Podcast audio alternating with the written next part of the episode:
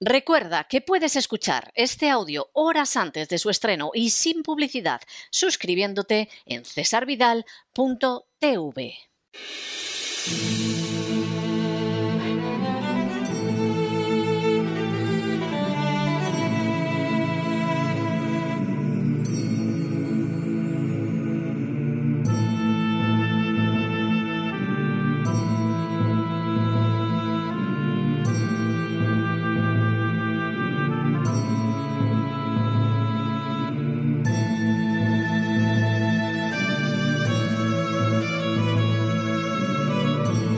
La voz con César Vidal, desde el exilio.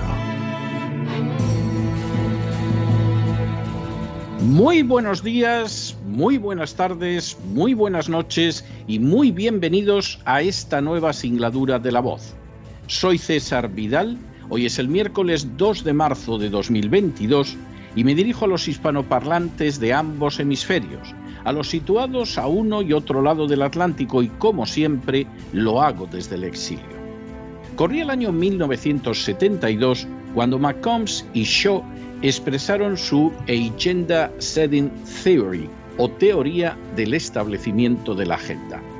De acuerdo con esta teoría, la gente considera que unos temas son más relevantes que otros no porque lo sean en realidad, sino simplemente porque los medios de comunicación los presentan como tales. En otras palabras, un tema pasa a ser importante no porque lo sea realmente, sino porque es trasladado de la agenda de los medios a la de la gente de la calle. Por supuesto, cuanto más expuesto a los medios esté una persona, más susceptible resulta de elaborar su propia agenda conforme a lo que los medios difunden. Así, asumirá los contenidos que dan los medios y simplemente no conocerá otros que pueden ser mucho más importantes, pero que los medios ocultan. Esta circunstancia convierte a los medios de comunicación en un instrumento de enorme relevancia, no para informar o para formar, sino para deformar de acuerdo a la alianza existente entre los grupos de poder y los medios.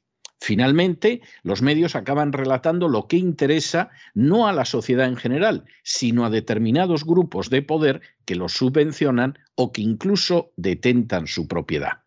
La meta, finalmente, es que no exista, aunque exista y sea muy relevante, aquello que no aparece en los medios. En las últimas horas hemos tenido nuevas noticias sobre la peor represión sistemática que existe en nuestro planeta en la actualidad. Sin ánimo de ser exhaustivos, los hechos son los siguientes. Primero, según la World Watch List 2022, publicada recientemente por la organización humanitaria internacional Open Doors, en 2021 se registró la peor persecución de cristianos de la historia con una media de 16 cristianos asesinados a diario por sus creencias. Segundo, según el mismo informe, más de 360 millones de cristianos sufren elevados niveles de persecución y discriminación por su fe. Tercero, se trata de un incremento de más de 20 millones de personas con respecto al año anterior. Cuarto, la cifra del 2021, a su vez, fue un 31% superior a la del 2020, que a su vez fue un 6% superior a la del 2019, que a su vez fue un 14% superior a la del 2018. Quinto, la cifra de 2021 equivale a que uno de cada siete cristianos existentes en el mundo se vea sometido a persecución. Sexto, en este año se ha registrado el mayor nivel de persecución desde que se publicó la primera lista hace 29 años. Séptimo, la persecución se manifiesta en forma de acoso, violaciones, asaltos, torturas, prisiones y asesinatos. Semejante brutalidad se produce por el simple hecho de saberse que la víctima es cristiana o por acudir a un culto religioso. Octavo, los cristianos asesinados por su fe el año pasado fueron 5.898, un incremento del 24% sobre el año anterior. Noveno, Adicionalmente, 6.175 creyentes fueron detenidos sin verse sometidos a juicio, condenados o encarcelados, y 3.829 fueron secuestrados. Décimo, por añadidura, 5.110 iglesias o recintos cristianos fueron objeto de ataques y profanación. Un décimo. Los datos arriba mencionados quieren decir que cada día se ha asesinado a 16 cristianos por su fe. Se ha detenido ilegalmente, encarcelado o secuestrado a 27 y se han destruido o profanado 14 iglesias. Duodécimo. En el caso de Afganistán, el país más intolerante hacia el cristianismo, los talibán buscan a los cristianos incluso puerta por puerta. Los varones afrontan una muerte casi segura en el caso de que se les descubra. En cuanto a las mujeres y las niñas cristianas, puede que escapen de la muerte, pero serán para convertirse en botín de guerra que se desposará con jóvenes talibán y en muchos casos para ser puestas a la venta después de haber sido violadas. Décimo tercero. Hay otros diez países donde los cristianos padecen persecución extrema después de Afganistán. Se trata de Corea del Norte, Somalia, Libia, el Yemen, Eritrea, Nigeria, Pakistán, Irán, la India y Arabia Saudí. De los diez países, todos, salvo dos, son aliados de Occidente e incluso cuentan en su territorio con la intervención de Estados Unidos o de la NATO. En otras palabras, no parecen haberse visto afectados lo más mínimo en el reconocimiento de la libertad de conciencia por el hecho de que Occidente haya intervenido en su territorio o incluso los tenga como aliados. Décimo cuarto. El 82% de la persecución contra los cristianos en estas naciones tiene lugar en nombre del Islam, pero de manera bien reveladora se trata también de naciones que son aliadas de Occidente, salvo el caso de Irán. Décimo quinto. Resulta más que revelador que Qatar, que albergará el Mundial del Fútbol, ha subido 11 puestos en la lista de persecución de los cristianos, pasando del 29 que tenía el año pasado al 18. Por supuesto, nadie ha pedido el boicot al Mundial de Qatar. Décimo sexto. Tras el Islam, el principal motivo para la persecución de los cristianos es el nacionalismo que se identifica con una religión concreta. Es el caso de Myanmar, que aparece con el número 12 en el listado de naciones perseguidoras, o de la India, que ocupa el décimo puesto. Décimo séptimo. La crisis del coronavirus proporcionó una nueva arma en la persecución de los cristianos, permitiendo que se les aislara de la población en general y que se los excluyera de cualquier tipo de ayuda. Ha sido también común la difusión de mensajes de odio en las redes para cerrar más el cerco contra los cristianos, incluyendo acusaciones de que eran ellos los que transmitían el virus.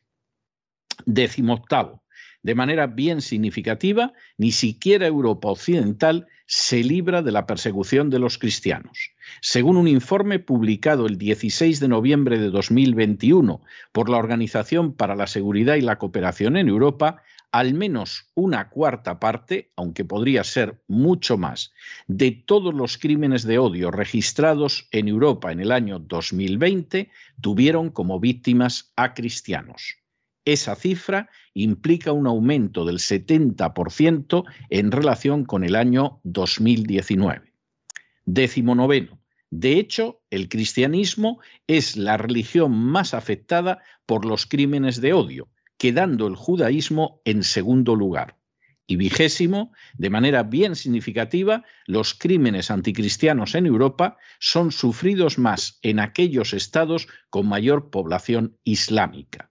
Es el caso de Alemania, donde los crímenes anticristianos se han más que duplicado desde 2019, o de Francia, donde se informa de que cada día dos iglesias sufren ataques, algunas veces con heces humanas, como es el caso del mundo musulmán. Como McCombs y Shaw dejaron de manifiesto hace ahora medio siglo, Los medios de comunicación se dedican fundamentalmente no a informar de lo que es verdaderamente importante para las personas, sino de lo que determinados grupos de poder consideran que tiene que ser relevante en la agenda de la sociedad. De esa manera, la gente de a pie no se entera de lo que sucede realmente y en especial de lo que la afecta de forma directa, sino que se convierte en un mero receptor de los mensajes que los grupos de poder desean que asuman. Esta manipulación, unida a los medios, implica que sea relativamente fácil establecer la agenda de buena parte o de la inmensa mayoría de la población. En un momento determinado, millones y millones de personas pueden aceptar el verse confinados en sus domicilios y sometidos a medicaciones peligrosas en mero estado experimental si así lo difunden los medios. En un momento determinado, millones y millones de personas pueden tomar partido sobre un problema internacional del que no saben absolutamente nada, pero donde ya se les ha dicho no pocas veces de manera totalmente contraria a la verdad quién es el culpable y quién es el inocente si así lo difunden los medios.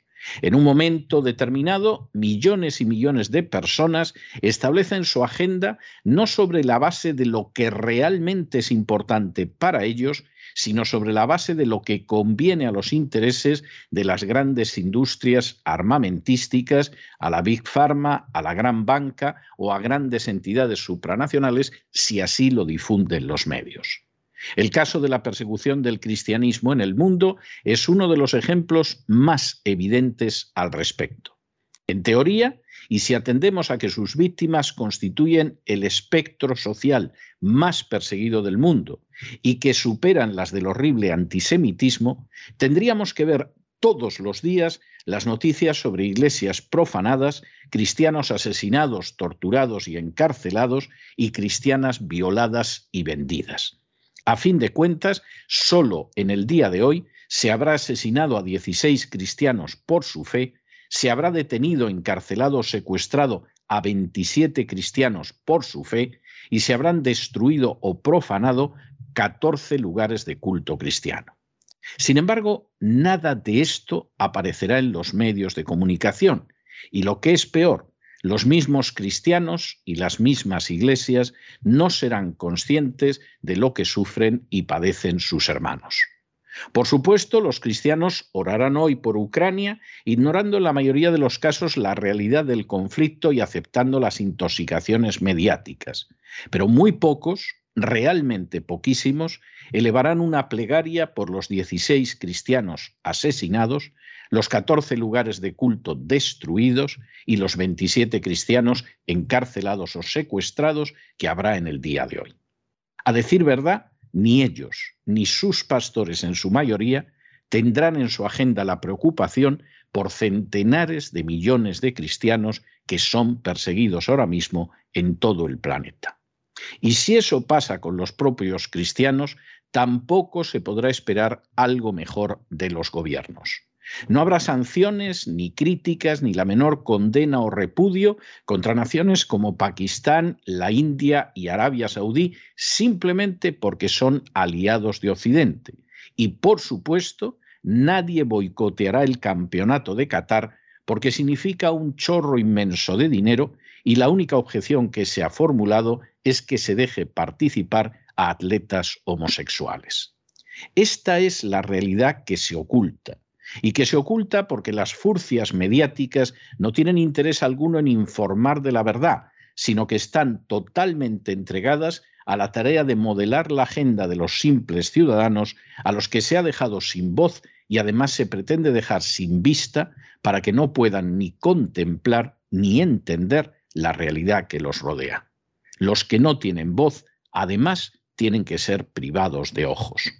Ante panoramas así es cuando cobra todavía más sentido la tarea que todos los días acometemos en el programa de la voz o toda la semana en cesarvidal.tv. Porque su equipo y quien ahora se dirige a ustedes desean seguir siendo la voz de los que no tienen voz y los ojos de aquellos a los que se tapa la vista. Y eso incluye a los más de 360 millones de cristianos perseguidos, incluso en naciones aliadas de Occidente y en naciones occidentales, sin que nadie diga nada, absolutamente nada al respecto. Pero no se dejen llevar por el desánimo o la frustración.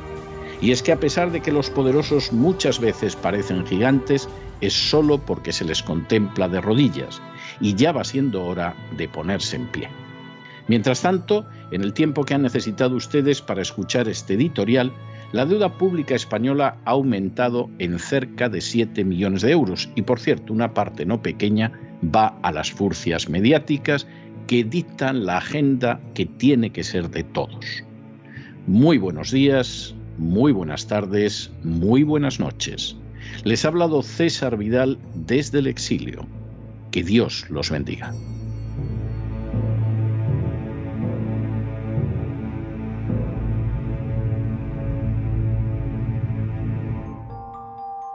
Esta sección está patrocinada por crowdfunding con el siguiente mensaje. Nuestro Señor Jesucristo, el único Dios verdadero, es misericordioso y nuestro Salvador.